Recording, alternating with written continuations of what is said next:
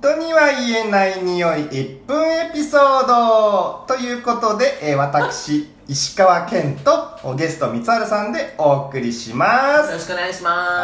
ーい。では、あ三原 さん、何かありますかすえっと昔高校の時流行ってたあうんのジバンシーのウルトラマリンっていうああのあ今あんのかわかんないけどやあるんですかね、っぱあの高校の時あれ流行ってたってのもあって、はいあの匂いがやっぱりすごくなんていうのかな好きっちゃ好きだし、うんこう思い出の匂いにもなってるかなおうこれ言うとちょっとまあね世代分かっちゃうけどあれやっぱりすごくこ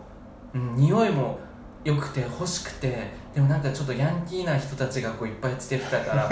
うんなんかちょっとこれ一緒につけてるとなんか巻き込まれるような気もして買えなかったんだよねマジっすかうんジバンシーのウルトラマそリうンそうあれね今更だけどつけてみようかなって思う次第です